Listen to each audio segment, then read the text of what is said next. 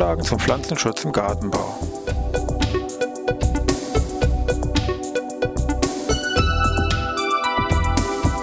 Ein wöchentlicher Podcast der Forschungsanstalt für Gartenbau an der Fachhochschule Weinstefan von und mit Thomas Lohrer. Für Gartenbaustudenten und alle anderen, die sich für Krankheiten und Schädlinge an Pflanzen, deren Biologie und Bekämpfung interessieren. Thema heute Blutlaus. Ja, ich begrüße dann Wein Stefan zu einer neuen Podcast-Ausgabe Pflanzenschutz im Gartenbau. Heute haben wir uns das Thema Blutlaus herausgesucht. Das ist ein Schädling, der insbesondere an Apfel auftritt, natürlich sortenabhängig. Generell kann man vielleicht sagen, dass er Sorten wie Cox Orange, Elster oder Boskop anfällig sind. Ansonsten im Bereich Obst vielleicht noch ein bisschen was an Birne, aber ansonsten tritt diese Blutlaus dann auch noch an eine ganze Reihe anderer an Ziergehölzen auf, wie meinetwegen ja Cutinoaster crategus oder auch Pyracantha, also der Feuerdorn. Die Heimat von der Blutlaus ist nicht Europa, sondern Nordamerika. Ist aber Ende des 18. Jahrhunderts nach Europa hier eingeschleppt worden, verschleppt worden und ist dann auch zu der damaligen Jahrhundertwende, also hier 1802, in Deutschland dann auch nachgewiesen worden und mittlerweile, also heute, ist die Blutlaus also bundesweit hier vorhanden, also ein Standard-Schädling, der hier überall vorkommt. Vom Namen her Blutlaus, wissenschaftliche Bezeichnung ist Eriosoma lanigerum auf gut Deutsch eben Blutlaus. Der Name kommt dadurch zustande, wenn man das Tier jetzt zerdrücken würde, kommt eben diese rot gefärbte Flüssigkeit tritt aus, der Name eine Blutlaus. Im Englischen wird das meistens als sogenannte wollige Laus, also als Woolly Effet bezeichnet. Das ist nämlich das zweite wichtige Merkmal. Diese Blutlaus hat nämlich eine sehr reichliche Menge an Wachswolle, was die Tiere hier produzieren und abgeben. Wenn sich das Ganze noch auf einem großen Haufen vorstellen, die Tiere leben ja sehr gesellig, dann haben sie ja schon einen ersten Eindruck, wie diese Blutläuse sich an der Pflanze am Apfel hier zeigt. Äh, Blutläuse gehören jetzt systematisch zwar schon zu den Blattläusen, hier aber nicht zu den Röhrenblattläusen. Das sind nämlich diese klassischen Blattläuse, die diese, sage ich mal, doch deutlich hervorstehenden Siphonen hier im Hinterleib haben, sondern diese Blutlaus gehört zur Gruppe der Blasenläuse, der Pemphigide und die sind dadurch ausgezeichnet, dass eben hier diese Siphonen nur knopf- oder porenartig hier auftreten. Das nur so als entomologischer Hinweis am Rande. Ja, Probleme und Verbreitung von dieser Blutlaus sowohl im Hobbyanbau als auch im Erwerbsanbau. Und wir wollen uns mal ein bisschen genauer angucken bezüglich jetzt Biologie, Schadwirkung und natürlich auch, was kann ich tun gegen diese Blutlaus.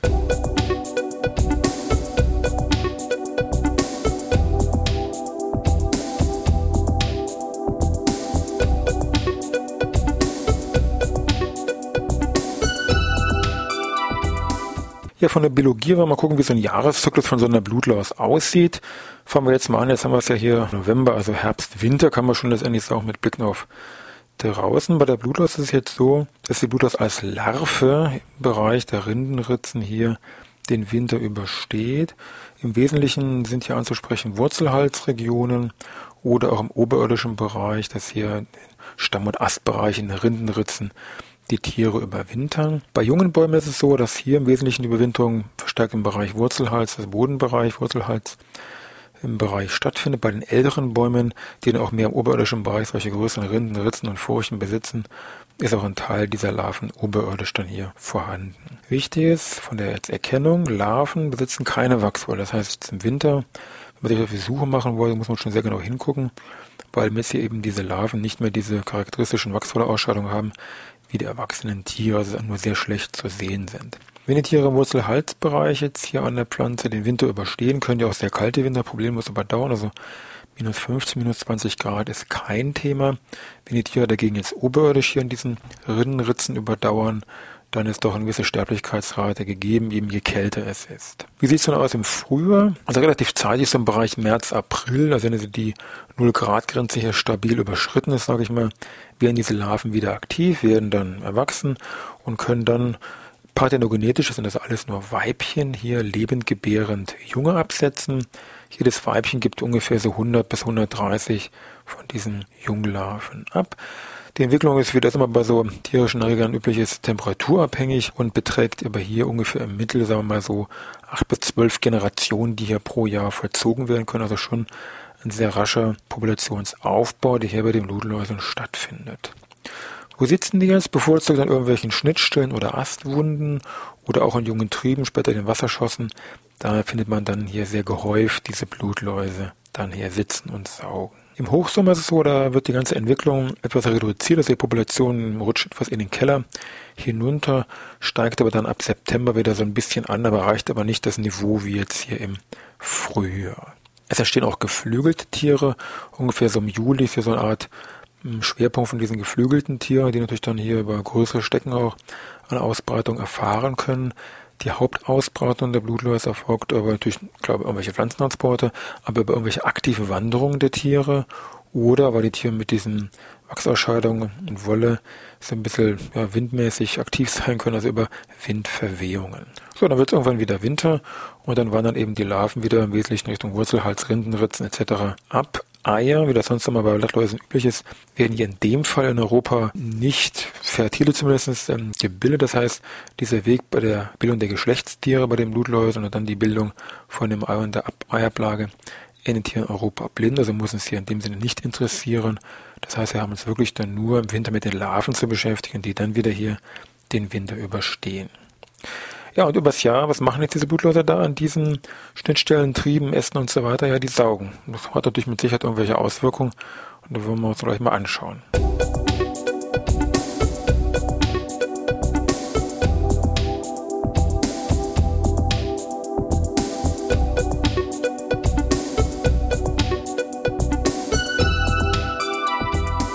Ja, wie gesagt, die Blutläuse saugen also hier an diesen Trieben und Ästen und durch diese Saugtätigkeit, das sind ja auch sehr viele Tiere, die hier konzentriert letztendlich an diesen Stellen saugen, kommt es durch die Abgabe von verschiedenen Speicheltoxinen durch eine deutliche Wucherung zu dem Gewebe, so eine krebsartige Wucherung, was dann auch in der Summe symptomatisch als sogenannter Blutlauskrebs bezeichnet wird und sich eben hier an den Zweigen und Ästen dann hier deutlich zeigt.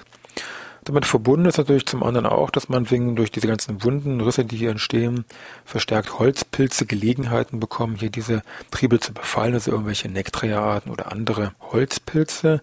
Daneben setzt auch eine entsprechende Schwächung der Pflanze ein und es ist oft so, dass die Holzausreife hier vermindert ist und damit verbunden ist dann wieder Stichwort Winter, dass die Frostanfälligkeit hier erhöht ist.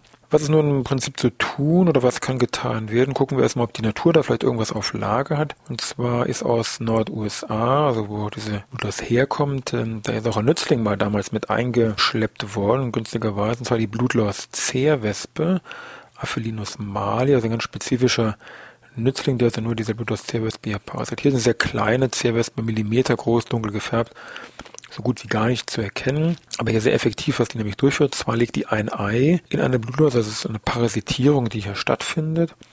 Erkennen kann man das daran, dass so eine parasitierte Blutlaus jetzt keine Wachswolle mehr produziert, verfärbt sich dunkel-schwarz und später schlüpft dann aus diesem, dieser toten Blutlaus aus einem richtig deutlich runden Loch hier eine neue Zehrwespe.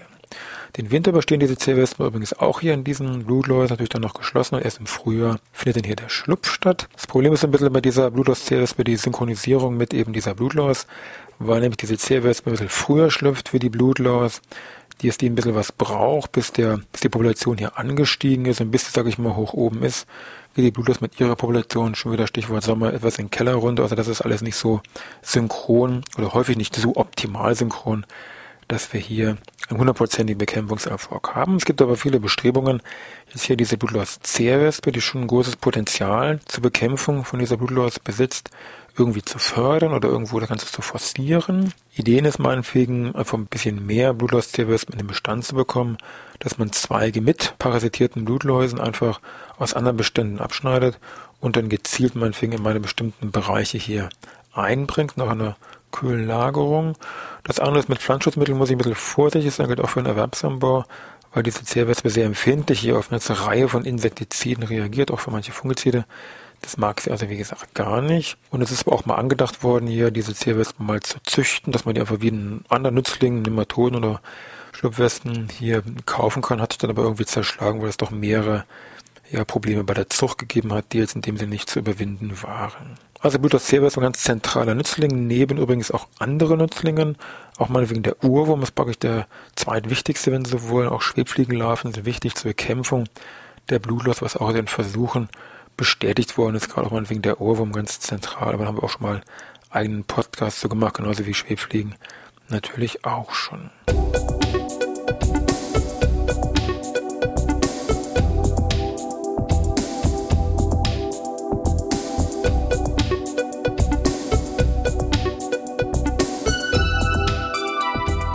Ja, was kann ich nun noch tun gegen jetzt hier diese Blutlaus, gegen diese Blasenlaus?